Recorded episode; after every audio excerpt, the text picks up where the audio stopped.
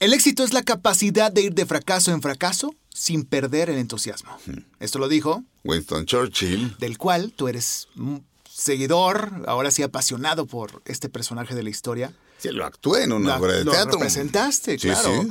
Y de hecho te han invitado a paneles donde has platicado de él o eh, cuando inauguraron o hicieron un día especial dedicado a él te invitaron como ponente, Eh, ¿no? Dos, re- reinauguraron una estatua que está en Avenida Reforma. Y yo no siquiera sabía que la estatua estaba ahí porque eso es, este, es justo enfrente del auditorio, del auditorio nacional y este y ahí había un montón de vendedores ambulantes, o sea, de le amarraban al cuello a, a Churchill ahí este, las, las cuerdas para sus puestos. Ajá. Y bueno, de alguna manera los vecinos se organizaron, la comunidad británica, este, y los vecinos de por ahí para ahora sí que eh, reubicar a los ambulantes Ajá. y que la estatua de Churchill estuviera ahí en todo su esplendor y me invitaron a, a la reinauguración y me pidieron dar, eh, decir unas palabras. Fue muy, muy, eh, muy emotivo para mí, casi lloro. Este, y luego de ahí me invitaron al cumpleaños de la reina, que se celebra obviamente en la embajada. Este, pero es más bien es la casa del Reino Unido, no es, no es exactamente la embajada, pero va el embajador. Y también ahí dije unas palabras. Pensaba yo hablar como ocho minutos y acabé hablando dos porque básicamente es una fiestota. Entonces, así de, ya que se calle el que está hablando. Entonces dije, bueno, al igual que la reina en sus mensajes navideños, seré breve.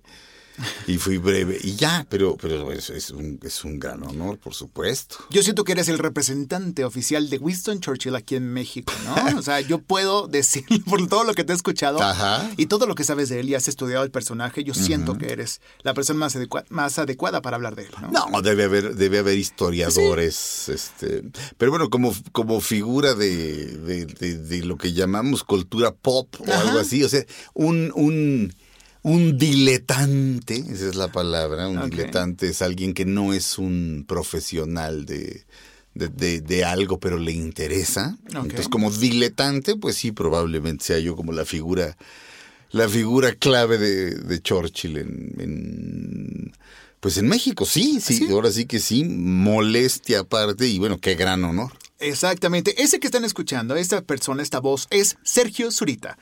Él Así está es. en Aspira, Inspira. Bienvenidos. Muchas gracias. Aspira, inspira. Un podcast para aspirar y respirar. Bienvenidos los creativos, los artistas, los emprendedores, los creadores, los que utilizan más el hemisferio derecho, los que hacen y luego deshacen, los que se equivocan y vuelven a empezar. El podcast que tienes que escuchar si no sabes qué estudiar, qué curso tomar, qué proyecto emprender, qué afición comenzar. El podcast de Inspiral. Aspira, inspira. Con Freddy Gaitán. Llegó el momento de inspirar. Está aquí con nosotros en el podcast vocacional de Aspira Inspira, Sergio Zurita, conductor radiofónico, conductor y no solo locutor, conductor porque realmente es como conduce una comparsa, una orquesta. Él es lo que realiza día a día en este programa llamado Dispara Margot Dispara desde hace ya casi 10 años. Estamos por cumplirlos, ¿no? Esto ya... Sí, eh, Al octubre, ¿no? los fans y Claudia Silva tienen la- las fechas bien porque es, es octubre o noviembre, pero eh, nació el, el programa la misma semana que, el- que la sobrina de Claudia. Entonces, gracias a ese dato de la sobrina de Claudia Silva, Sí. sabes que cumplen 10 años. Sí, la- el, eh, un día Claudia me citó eh, para ver si podía trabajar en el programa, Dispara Margot Dispara. Ajá. Y bueno, de entrada le dije, mira, no eres, no eres este periodista, ni tienes ninguna experiencia en radio, eres actriz. Eh, Dile a Horacio que es que este que si puedes usar su personaje de Jimena, Ajá. de las De la chicas. VIP. Y bueno, te, te escribes una, una, una pieza semanal, o sea, vas y, y un- te damos un bloque. Sí. Como hacen esencialmente en Saturday Night Live, con, Sí, sí, sí. con algunos personajes que... Recurrentes. que- que- que- como Stefan y, y- Sí, y claro. esa clase de cosas. E- Esa fue la idea. Ajá. Y tenía yo al principio del programa una, una reportera que cuando trabajaba para para Patti Chapoy lo hacía bien y de pronto desde Monterrey colaboraba con, con La Taquilla, que es el programa en el que estuve antes, con Ajá. René Franco, y, este, y lo hacía bien, pero francamente mm, no hablábamos el mismo idioma y eso es muy importante, o sea, no... No nos entendíamos. o sea, eh, ella como que estaba como pez fuera del agua con el humor de Fausto y mío. ¿no? Ajá. Y, y en algún momento, este, pues, eh, además, digamos que se tomó ciertas libertades que no debía tomarse y, la, y, y la eché. Este, y dije, pues vas, Claudia. Más, este, menos. eh, vas, y, y Claudia, pues, este, creo que es muy viva, es muy, este, es, es, este, va, va como de rubia boba por la vida, pero es, es listísima, es listísima. Es muy lista y, Sí. y me- a mí me gustan mucho sus reseñas. Soy fan de la sección donde habla de películas de terror. Sí, claro. Creo que nadie más lo puede ejemplificar mejor que ella. Está muy, muy interesante. Pero bueno, vamos y a hablar le tomó, de... le iba- tomó tiempo, ¿eh? Le- ¿Sí? O sea, to- todo toma tiempo. Sí, claro, es Todo corte, es agarrar corte, agarrar práctica y pues como, como tú, Eh, mira- al menos el referente de esta, de, en este país, yo siento que es de los que tienen mucho callo desde hace ¿cuántos años en radio? Pues más de 20. Más de 20 años. Más de 20, pero... Antes de la taquilla participaste en otro programa? Eh, no, nunca había hecho radio. Eh, bueno, René tenía una sección en un programa, pero era de finanzas y él tenía la sección como de espectáculos de eso. Ya. Era como la hora del recreo y de repente llegué a participar ahí, Ajá. pero nada más, pero... Mira, si esto es como para orientar a la gente de qué hacer y no hacer, y Claro. Creo que sí es muy importante que sepan que nadie nos ha enseñado, uno, este, dos, que las cosas te van a salir mal porque no las sabes hacer, si las supieras hacer, ¿para qué estás estudiando? Ajá. ¿Estás de acuerdo? Y que entre más te equivoques, más aprendes. O sea, sobre todo si estás en en la universidad y te piden hacer un cortometraje Ajá. y tu cortometraje no se entiende, aprendes muchísimo. O sea, en vez de sentirte mal y decir soy un estúpido, aprendes muchísimo. Claro. Y el, eh, de hecho, en ese momento, tú no lo sabes, pero le llevas, le llevas un kilómetro de ventaja al que ganó el concurso de cortometraje, que su corto sí se entendió, porque él en ese momento se siente Martin Scorsese y siente que ya nadie le puede eh, enseñar nada, nada. sí, sí, En cambio, este, el que se siente un estúpido porque no le salió nada, si va, como diría eh, Churchill, de fracaso en fracaso sin perder el ánimo, Ajá. y ese, es- ese es el éxito, que no pierda el ánimo y siga, porque precisamente no se nace enseñado. Ves, ve- ves programas, este, ves los primeros programas. El primer programa de Saturday Night Live es un desastre, es aburridísimo. Este, salvo por el monólogo de Steve Martin, y eso Steve Martin tenía ese monólogo montado desde hacía años, este, pero es un, es un mal programa. Y ve, busca Conan O'Brien First Show y es para llorar. Eh, vaya, Ca- Cada, nadie, cada espacio, nadie empieza, nadie empieza siendo exitoso, nadie pi- empieza con el programa pulidito, listo, Claro. como un producto de contenido como este que tú has construido Sí. en tu carrera de radio, ¿no? Que empezaron también, empezaste con Fausto Ponce, ¿no? Éramos Fausto, este, esta chica que te comenté. ¿Para qué? ¿Para qué? Digo, ¿para qué digo su nombre? si- Sí, no, no, no hace falta. No por mantenerla en el olvido, sino, sino dado que no, no la he retratado muy bien, pues. ¿para qué? Sí. Eh, y, y yo, era- éramos nosotros tres. Y, luego entró Jorge Dorantes, también estuvo un rato.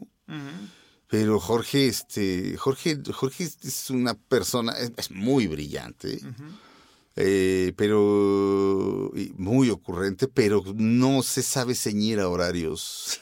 Fijos, no se le da, no se le da. Bueno, Pero bueno, sabemos que también que antes del radio, amigo, tenías una gran eh, pues experiencia dentro del teatro, dentro de... ¿Ya empezabas a escribir? ¿Y escribiste en El Economista? No, sí. en- el- eh, eh, sí, cuando empecé a escribir eh, periodismo, Ajá. eh, fue en El Economista como por ahí del como por ahí del 92 había una página de humor y yo colaboraba los miércoles ahí y se daba un ambiente es que es muy, es muy importante también estar rodeado de, de gente que habla tu mismo idioma en serio, Claro. insisto O sea, era, era un ambiente de a ver quién dice algo más chistoso. O sea, era un, dramaturgo que se llama Flavio González, un escritor que se llama Pablo Soler, una escritora que se llama Cecilia Cune, un director de teatro que se llama este Rodrigo Johnson, René Franco y yo. Y era a ver quién dice la idiotez más grande. Y, y de ahí, de ahí este, Surgió tu estilo, tu, tu estilo, tu personalidad, cómo la comunicabas, proyectabas y cómo llegaste a este programa de MBS, Dispara Margot Dispara, que ya se coloca entre los número uno. Ahora sí, también Sí. a través de digital. Nosotros que somos de provincia, yo que soy de provincia, soy de. Monterrey, yo lo escucho diario en YouTube. A veces lo puedo escuchar por Tuning Radio, pero si no, me aviento el resumen más tarde, me aviento el Apple Podcast y Ajá. lo disfruto. Pero para la gente de esta ciudad que tiene la oportunidad de escucharlos diario, han hecho una gran comunidad de margoteros, ¿no? Sí, sí, sí. eh, eh, fíjate que eso es, eso es entrañable, la verdad. Este, eh, yo, yo, yo creo que se debe como a que, en gran medida, y esto va a sonar eh, totalmente esotérico y ridículo, pero lo dijo David Mamet, el dramaturgo, a quien mencionó con mucha frecuencia. David Mamet dice, yo nací el, el 30 de noviembre, me parece. Ajá. Y dice, soy Sagitario, por lo tanto soy maestro. Dice, todos los Sagitarios somos maestros. Este, maestros no en el sentido de gurús, sino en que, no- en que se nos da la docencia. Dice, y nací eh, un día antes de mi ídolo Woody Allen y un par de días antes nació mi otro ídolo Winston Churchill. dice. Y, y es cierto, es decir, no es un programa didáctico, pero eh, yo no doy por hecho que la gente sabe de quién estoy hablando. Digo, a menos que esté hablando, o sea, perdón, si estoy hablando de Luis Miguel, pues no tengo que explicarle a nadie quién es, pero, pero de pronto... eh, eh, Tienes en que dar un brief, tienes que Sí. dar un, un acercamiento porque eh, citas a mucha gente, citas Sí. a mucha gente del mundo del teatro, aquí en México, en Estados Unidos, personajes de la cultura pop de hace 10, 30, 20 años. Pero en un, en- vaya, en un chiste idiota puedes meter, o sea, el chiste, el chiste en esencia, los mejores chistes son verdaderamente muy tontos. Sí, sí. Pero si en ese chiste puedes incluir a, o sea, no sé, hablar de, de- Mao Zedong, eso, es, eso es entrañable, ¿me entiendes? O sea, uno no tiene que, o sea, uno no tiene que tratar al público como idiota, ni tampoco este, tratarlo como de tú no sabes nada y yo lo sé todo. Eso, eso, esas ambas cosas son terribles. Hago un chiste imbécil, pero de repente sale Marcel Proust, ¿me entiendes? O sea, no, no Va sé. rebotando ahí y, y- Y lo, pero lo explicas y eso, y, eso a la gente le gusta. y tú te sientes como un maestro con sus alumnos a través de este programa. No, no hablo pero- por, por radio escuchas. Pero, pero como iguales, ¿eh? O Sí, sí, sea, sí. eh, la- cualquier relación, este, no debería ser como ver a alguien hacia arriba o ver a alguien hacia abajo, sino igual.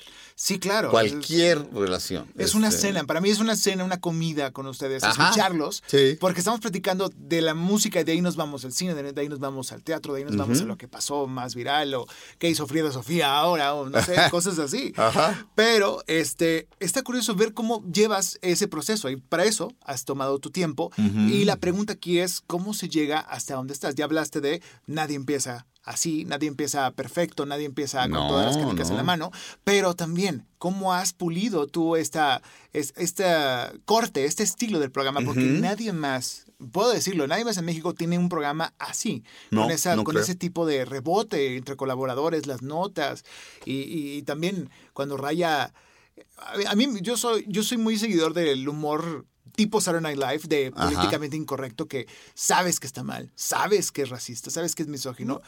O sea, somos, si somos adultos y, y sabemos que, que estás, que es algo malo, pues te permites burlarte de eso sin, no, sin tratar de ofender a algo o tocar una fibra Sí. muy, muy difícil, muy complicada. Pero realmente yo soy muy seguidor de ese tipo de humor, como Sí. lo hace Stefano en Saturday Night Live o como lo hace Jimmy Kimmel en ocasiones o cosas así. Entonces, ¿cómo trasladas ese tipo de humor sarcástico al humor mexicano, porque no es un programa de albures, no es un programa donde rebotes ese tipo de, de humor. O sea, es- yo los veo muy sutiles todo el tiempo. Yo los escucho muy sutiles, pero ¿cómo has logrado eso? Que la gente le guste. Bueno, de, de entrada, eh, eh, ahorita que decías, no es humor, o sea, el humor eh, eh, no es humor racista ni humor misógino, Ajá. sino humor que habla de racismo y que habla de misoginia.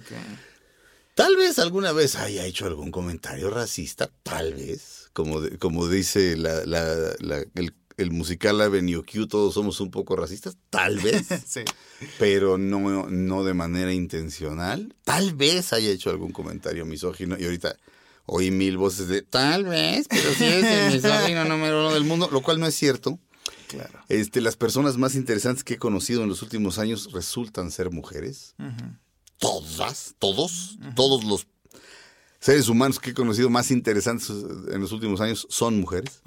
Este, pero ¿cómo trasladas eso? Pues, pues trasladándolo. es Sí, sí, decir, haciéndolo, prueba y error. pra- O sea, Sí, pero, pero eh, ne- necesitas. Obviamente empiezas copiando. Empiezas copiando tal cual. Este, inspirándote en alguien más. Sí, sí, sí. Eh, copias, lo cual no necesariamente es plagiando, pero de No. repente empie- empie- empiezas a imitar a quien admiras hasta que encuentras tu propia voz. Y, y- y- y- en eso es en lo que te conviertes. Y eso toma tiempo y necesitas tener pues, una cierta inteligencia. Eh, y so- pero sobre todo paciencia. O sea, este, tu peor enemigo no es tu falta de talento, sino, sino tu falta de paciencia y tu capacidad como de no ser interrumpido. Tu peor enemigo, este, ayer estaba viendo Joyce Carol Oates, que es una escritora, dice, una gran escritora. Ella da talleres de, de- de cuento corto en Harvard, me parece, o en Princeton. Ujú. Y entonces en la página Masterclass te da como eso Es mismo. increíble esa página. Ma- Masterclass es lo máximo. Te la- te- ahora sí que te, te lo resume, aunque se oiga albur. Sí. Pero em, ella empieza diciendo, dice, a veces tu peor enemigo tiene la cara de lo que más amas. Sí. Es decir, tu perrita, hasta acá pienso en mi perrita diciéndome, pélame, pélame, pélame. Y yo queriendo escribir, ¿no? Claro. O, o queriendo, eh, bueno, por supuesto, si estás en la radio, necesitas como tu tiempo, necesitas, necesitas libertad y se trabaja sobre el error, insisto. O sea, en algún momento, ¡fum! O sea, se prende, a- a- eh, llega ese momento milagroso que no esperas y, y de repente, de un momento a otro, llegas a, este, pero necesitas tener como muchos pantalones. Woody Allen eh, escribía muy, muy buenos chistes. Un par de manejadores lo contratan. Eh, eran Joffy y Charles Joffy y ah, no me voy a acordar del otro, no importa. Pero estos manejaban a Mel Brooks y manejaban a quien tú quieras. Y, y, le dice, tú puedes hacer stand-up. Y, y- lo- de pronto lo mandan eh, cuatro minutitos en un programa de televisión. Pero de repente lo mandan a hacer stand-up con público en vivo en el Village. Ajá. Y, y ellos mismos dicen que era terrible, que el güey era terriblemente malo. Y, y un día de repente se le ocurrió que precisamente todos esos nervios y toda esa angustia, ese era el personaje. Ya. O sea, este estúpido, este que se siente un estúpido y que, y que tartamude, ese es el personaje. Un día te cae el 20 de que lo que tienes que hacer es lo que tienes que hacer, pero necesitas trabajar, eso es. Ok. Este podcast lo escucha mucha gente que está estudiando preparatoria, secundaria, está entrando a carrera, gente que está buscando su vocación y dice, ah, yo quiero ser locutor de radio porque me gusta hablar, seguro puedo hacerlo, yo soy un perico, no paro de hablar, me, me callan en la escuela, seguro puedo hacerlo. ¿Es cierto eso? O sea, que la gente que siente con, se siente con esa vocación porque simplemente le gusta hablar, puede estar frente a un micrófono, yo lo veo un poquito dudoso porque he conocido muchos compañeros que buscan eso, ¿no? Que están ahí y a la mera hora, pues, obviamente, tienen que hacerlo diario, prueba y error, práctica para poder mejorar. Sí. Pero lo que quiero, a lo que quiero ir es que hay que ilustrarles al público que está escuchando que esto no es así de sencillo como se escucha. No es así, así de sencillo tan No, fácil. claro. O para llegar al nivel de seguridad y- e hilo que escuchamos diariamente contigo en Dispara Margot, se llevó 15, 20 años. Ajá. O sea, pero, es- pe- pero- y para poder actuar el papel de Churchill más. O, sea, o sea, en la escuela yo era el peor. o sea, no es, no es, no estoy ni exagerando tantito. O sea, yo era el más malo de, de- de todos. Y de hecho me convencieron. comentaste una vez que en un curso de teatro donde estuviste, Ah, el en la- en la maestro te- carrera. ajá, te trató muy mal y No, no, bueno, no- se llegó a la conclusión Sí. de que yo no era actor. Exacto, Eh, entonces dije, bueno, pues este, escribiré. Y todo el mundo entra a, a- a estudiar a estudiar teatro queriendo ser actor. Y de repente te vas a otros lados. Este, pero de pronto resulta que sí puedo actuar y bastante bien. Entonces, eh, es, es, eh, pero sobre todo es un asunto de o sea, esto, eh, digo, para la gente que está como buscando su carrera y de pronto piensa que puede hacer algo en la radio o en donde sea. Pero bueno, hablemos de la radio en concreto. Es. ¿Qué qui- O sea, ¿por qué lo quieres? Ok. Oh, es Tienen decir, que cuestionarse el Ay. meollo del... Estás buscando algo que no tienes en casa. Estás buscando algo de realización personal. A lo mejor traes algo ahí. Porque si lo, que, si lo único que quieres o si lo que quieres es- es fama, mm, la fama es un pájaro caprichoso que se le para en el hombro a cualquier pendejo. O pendejo o no. Eh, si lo que quieres es fama, este, nada más, no te metas. Ok. Ah, no te metas a nada. Este, o si lo que quieres, eh, los filósofos estoicos decían que tú te puedes premiar, te puedes dar premiar con ciertas cosas que te puedes dar tú mismo, honestidad, integridad, cosas así. La fama no te la puedes dar. La fama ocurre o no ocurre. Este y también te aprende, te enseñan como a no odiar lo que no debes odiar, o sea, lo que no puedes controlar, como por ejemplo la maldad de otros. Eso no lo puedes controlar. Entonces no lo odies, o sea, ¿para qué odias a un imbécil que, que, que, que- Te hizo una maldad ahí en el A trabajo. no necesariamente que te la hizo, si te la hizo te defiendes. Ajá. Pero así gente que, gente envidiosa, y- ¿para qué los odias? No puedes cambiar eso. O sea, trabaja en ti, este, busca ser bueno por ti, este, y eh, uno tiene que pensar en uno, o sea, de entrada uno se tiene que divertir uno. O sea, si de repente estás haciendo el programa para el público y como para eh, qué le gustará a fulano tal, o de repente piensas como piensan las televisoras en la gente, Ajá. que básicamente los piensan como una bola de idiotas. Este, en- en televisión azteca, un, un querido amigo renunció porque le pidieron hacer una escenografía y la hizo, le quedó divina. Y no, no, no, no, este, mira, queremos algo más así, así. Hizo otra. Y a la tercera, de pronto ya el productor le dijo, mira, ¿podría ser algo más naco? O sea, en este, o sea, así, así. Digo, no estoy diciendo que TV Azteca sea ahí, así en este momento, pero en aquel momento, ese productor le dijo, ¿podría ser algo más naco? este, y pues renunció. Y Wow. Ahora es muy feliz en otro lado, y todo el mundo lo conoce, y no voy a decir quién es, pero. Pregúntele a Sergio en sus redes sociales. Exacto, si pero, pero no, no, no, no, voy a decir quién es, pero, pero te, te, te tienes que complacer tú mismo y no de una manera onanista. O sea, eh, onanismo quiere decir masturbación. Este, no. Sí, sí, sí. Pero sí, eso te- lo que haces te tiene que dar felicidad a ti primero. Este, A pesar de los comentarios, porque sabemos, los que te conocemos, escuchamos tu trabajo, sabemos que no eres monedita de oro, sobre todo Ah, ahora no. que existen las redes. Empezaste con radio cuando no había redes sociales Ah, claro. activas. ¿Cómo ves ese cambio? Ahora que la gente puede, re- ahora sí, darte una, una retribución o comentarte algo de lo que acabas de mencionar o qué reseña hiciste y te dicen, no, Sergio, no nos gustó esto, ah, o eres un misógino, te pueden decir. ¿Cómo ves eso? ¿Cómo lidias? No lees nada, ¿o sí? Procuro no. eh, Porque te daña, ¿no? O sea, sí te cansa después de cierto tiempo. Es mucha.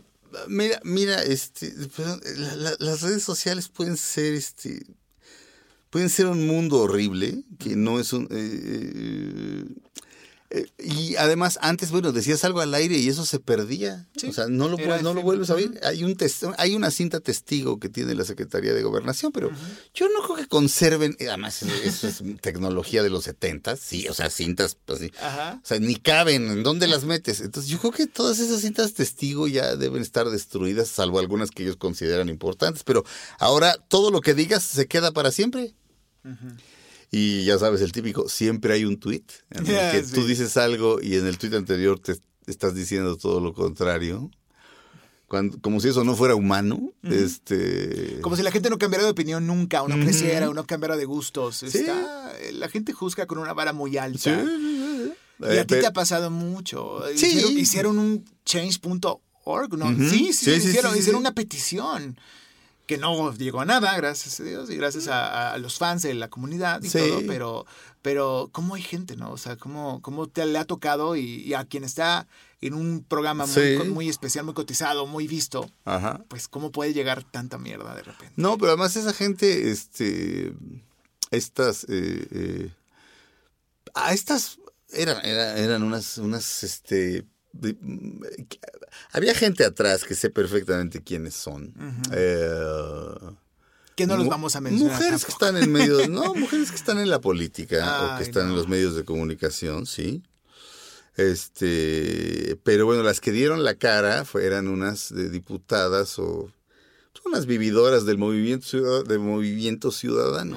Son las que fueron a levantar la queja ante como, Conapred. es- como estandarte de que aquí quemamos a este Judas, vamos a hacer esto. sí, sí, sí. A esa gente este, le vale madre la causa de la que estaba hablando. Es decir, se está, se está haciendo publicidad como para su carrera, se está auto, se, se está- se estaban autopromoviendo a través de mí, entonces que vayan y chinguen a su madre, este, o sea, este, Sí. a que no me usen de- de- como autopromoción, porque además no era legítima este, su, su queja, están, están fingiendo un enojo. Claro. Eso funciona mucho, o sea, te indigna. O sea, Ricardo Monreal, cuando una vez este Daniel Bisoño escribió que, que, que, que- que había este mujeres que se dedican a, a- a limpiarte tu casa, que había algunas que eran este, que se robaban cosas. Ajá.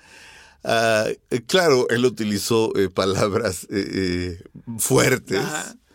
Pero bueno, al día siguiente Ricardo Monreal, San Ricardo Monreal, que nunca ha hecho nada malo en su vida.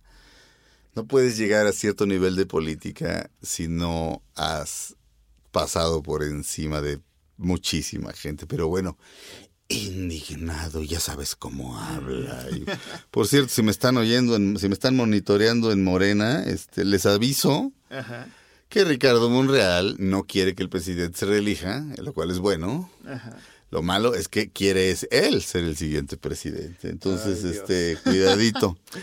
Eh, y, y bueno, y de pronto, de pronto se me suelta la lengua y digo esta clase de cosas como lo que acabo de decir, y eso, eso es provocador, pero yo no, yo no busco ser provocador. También, también de pronto ves este blogueros últimamente Claro. que, que su intención es provocar, pero es de manera consciente. Eh, eh, no, no- o sea, es así como de, güey, uno no eres, ese no eres tú. Ajá. Dos, este, si me está chocando, o sea, como que est- estás, estás fingiendo, ese Estás no eres forzándola. tú. ¿sí? Este, y bueno, a mucha gente, a muchos nos pasa, empiezas en una carrera y estás, este, pues así, esta, engolas la voz, ¿no? si estás en la claro. radio. De hecho, todos los cabineros, cabinero quiere decir que presentas canciones Sí, y sí, presentas, y tenemos pases para. Ay, Hola, ¿qué tal? Estamos aquí de regreso en el XFM, bienvenido. Ya saben, estamos escuchando, acabamos de escuchar despacito. Bueno, ese es el, el- el trabajo de, de- de un cabinero, ¿no? Nos cae el No saco es- a muchos que le hemos llegado a hacer cuando iniciamos en todo esto. Claro. Y, y- y aprendimos, porque es lo que escuchamos, es la escuela que vimos, escuchamos esa radio. Sobre todo nosotros que estamos en Monterrey, pues todos hablan así, ¿no? De que, ¿cómo están? Buenas tardes, aquí estamos. Sí. Me explico, todo ese estilo. Y, pero de repente hay un par que no. Ajá. Este, un chavo muy chistoso. no me, me gustaría acordarme. Ajá. Lo he vi- eh, además es como guapito, entonces lo he visto haciendo televisión. Ajá. Vaya, no se ha quedado sin carrera. Esto es fundamental, fundamental, fundamental. Para cualquier carrera, pero más para lo que hacemos. necesitas, necesitas tener cultura. Lo necesitas, o sea, de entrada necesitas tener conciencia cultural. ¿Qué es conciencia cultural? ¿Quién soy, de dónde vengo? ¿Y qué quiero? Es decir, eh, si eres un negro de Mississippi y quieres tocar, pues eh, tendrás, o sea, tienes que tomar en cuenta eso para saber a dónde puedes llegar. Es decir, este, si yo dijera, no, pues este, voy a, voy a ser el portavoz de los, de los mijes o de los, o de los zapotecas. No, o sea, ni soy eso, ni, ni, no es que no me interese la vida de la gente, pero, vaya, no, no es, eso no es lo que me apasiona, este, eh, tienes que tener conciencia cultural, es decir, saber quién eres, de dónde vienes y saber que en el medio que estás trabajando hay gente detrás, es decir, es, eh, eh, es decir, tú no estás inventando la radio, ni estás inventando el medio en el que estás, y tienes que saber quiénes la inventaron, y tienes que saber qué hicieron, y tienes que saber por qué lo hicieron. O sea, el Late Show, por ejemplo, tiene ese formato porque ese formato lo inventó Steve Allen. Y Steve Allen lo inventó de esa manera de monólogo al principio, luego pieza de comedia de escritorio, pieza de escritorio. ¿Por qué tiene que haber un escritorio? Porque te marca que el hombre tiene ahí la autoridad. Y porque en un escritorio tienes elementos que puedes agarrar. Por ejemplo, puedes agarrar este cabezas ridículas de periódicos. Y ahí, ahí las detienes. Por eso hay un escritorio. ¿Y por qué usa traje? Porque es la autoridad. Este. Mm, siempre hay una razón y esas razones las debes conocer para lo que te dediques. O sea, de por qué tal. Hay gente que no sabe de historia del derecho y es abogada. Y este, pero sobre todo, si estás al aire, pues necesitas contenido, ¿no? Claro. Y el chiste de, un, de un, programa como Dispara Margot Dispara es que tiene contenido. no, estás, no estás simplemente llenando aire. Y te digo algo, creo que lo más genial de todo esto es que es más fácil culturizarte hoy que hace 10 años. O todo lo tienes a la palma de tu mano. o sea, ¿quieres un dato? Yo los veo. Yo, o sea, a veces no podemos tener todos, todos los datos, pero ¿cómo se llamaba? Aquí lo busco. En menos de un minuto ya tienes el nombre, el disco, el año, todo. Sí, es decir, si aprendes tú, no se te olvida y lo vuelves a sacar. Claro, pero, en este, pero eh, sí, tienes toda la razón, es muy importante lo que dices. O sea, en esta época no hay pretexto. No hay pretexto, exactamente. O sea, de repente estás viendo una película y te hablan de, de, de, de Claude Debussy. Puta. ¿Quién es? Bueno, de él, él sí sale en las enciclopedias, pero hay gente que no sale en las enciclopedias, ¿no? De repente. Porque hay una historia hay una historia de la música y una historia de la música underground. Y hay, la historia no es solo una, ¿no? la, historia oficial es una, pero de repente te mencionan a alguien, no sabes quién es. Y no lo puedes buscar. O necesitas hacer un viaje a la hemeroteca. Pero ¿y si vives en, y si vives en este en San Luis Río Colorado? ¿Cuál es la biblioteca más cercana? Mm, Ahorita no hay pretexto. O sea, oyes algo que te interesa o que te llama la atención y lo buscas y inmediatamente encuentras la información. Es decir, no hay pretexto para nada más decir idioteces. O sea, ya es hueva de la más vergonzosa. O sea, ya es hueva. O sea, flojera de la Sí, pero de la, de la fea. O sea, sí es no tener madre. ¿eh? O sea, no sé. Uh, o sea, sí, eso es. Eso es. Ok. Perfecto, ya hablamos de desventajas, de ventajas indirectamente de, este mundo de la radio donde te has desempeñado. Ajá. ¿Puedes darnos un consejo final para la gente que dice cómo empezar en esto? O sea, obviamente tú llevabas una carrera antes, hiciste otros oficios antes. ¿Vale la pena combinarlo con otros oficios como la actuación, la locución comercial, eh, el escribir, eh, el hacer stand-up? Me explico. Yo siento que vale la pena, pero tú dame tu opinión. Mira, hay quien dice que la radio tiende a desaparecer Mm, no. Lo mismo decían cuando salió la televisión respecto al cine, lo mismo decían cuando surgió el cine respecto al teatro, no. Y es una carrera muy noble, es un, es, el radio es noble, noble, noble. Joaquín López Dóriga le dijo a René Franco un día, este, no dejes la radio, nunca, nunca dejes la radio. Este, puedes hacer una hasta ahorita puedes hacer una carrera larga en radio. O sea, yo llevo 21 años en MBS. o sea, de alguna se terminó la taquilla y nos fuimos a Radio Fórmula, pero yo me regresé a MBS. O sea, puedes hacer una carrera muy larga. Mi productor lleva ahí desde los 16 años y Felipe. se piensa, Felipe es rico y piensa piensa jubilarse como dentro de tres o cuatro, o sea, Wow. para que te des una To- Todavía no se acerca al sesentón, pero creo que, creo que a lo mejor se quiere, se quiere jubilar antes. Ya. Pero es una de, de- y, o sea, Ha estado siempre. sí, y la televisión en cambio es fría y es cruel y se acaba y te dan una patada en el culo. y- sí. eh, en general, ¿no? Eh, pero no, tener una... eh, es aconsejable escribir en un, en un medio y en, en un periódico eh, y, te- y hacer radio es aconsejabilísimo. Si puedes tener las tres cosas, qué mejor, pero la radio es... López si, lo, si lo dice López Dóriga, Debe ser cierto. pues po- digo, por la experiencia, o sea, te puede gustar o no gustar, pero, pero experiencia tiene el hombre, ¿no? Exactamente. Sergio, antes de despedir este programa, quiero que me platiques, que nos recomiendes, ya sea un libro, un disco, un podcast, una película, una serie, que tenga que ver con tu oficio, con tu trabajo, que a ti te haya cambiado la vida, que te haya inspirado, que te haya gustado, que le quieras compartir. Puede ser cualquier tipo de producto que puedan consumir. Libro, canción, disco, Ujú. película. Pues mira, un libro. Eh, em, Alta Fidelidad, de Nick Hornby.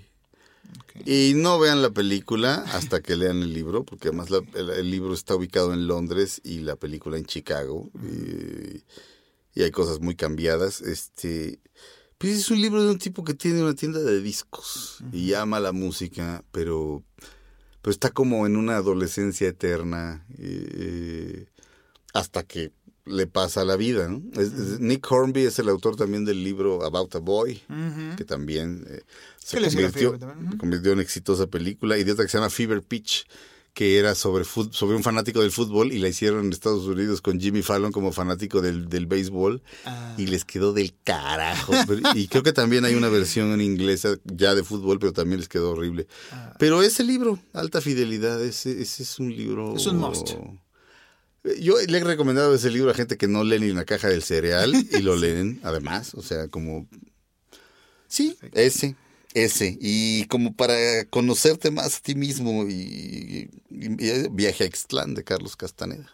Ok. Anotado. Perfecto. Sergio, ¿qué quieres lograr en el futuro de Dispara Margot o de la radio? ¿Quieres seguir haciendo radio por cuánto tiempo? ¿Quieres Eh, ir quiero- a otros medios? No, yo quisiera hacer radio toda mi vida, eh, quisiera hacer teatro toda mi vida. Ahora estoy eh, eh, levantando un proyecto de un programa de televisión. Ah, qué genial. Eh, no te puedo decir más porque no descubra, caramba. porque no porque no puedo Sí, porque sí. no no estoy en el- de entrada porque del plato a la boca se cae la sopa Sí. por, por supersticioso pero incluso si tuviera el permiso tal vez no te lo diría pero no no no estoy autorizado ahorita como para Legal, revelarlo y además luego esas cosas de un día para otro se caen Sí, sí, me ha pasado hicimos un piloto con Horacio Villalobos de un programa de televisión y era de esto va porque va, o sea, es un hecho y de repente de un día para otro ya no va. Así ha pasado con muchos pilotos. Y, eh, y en la televisión pasa y pasa y pasa. Y también eso...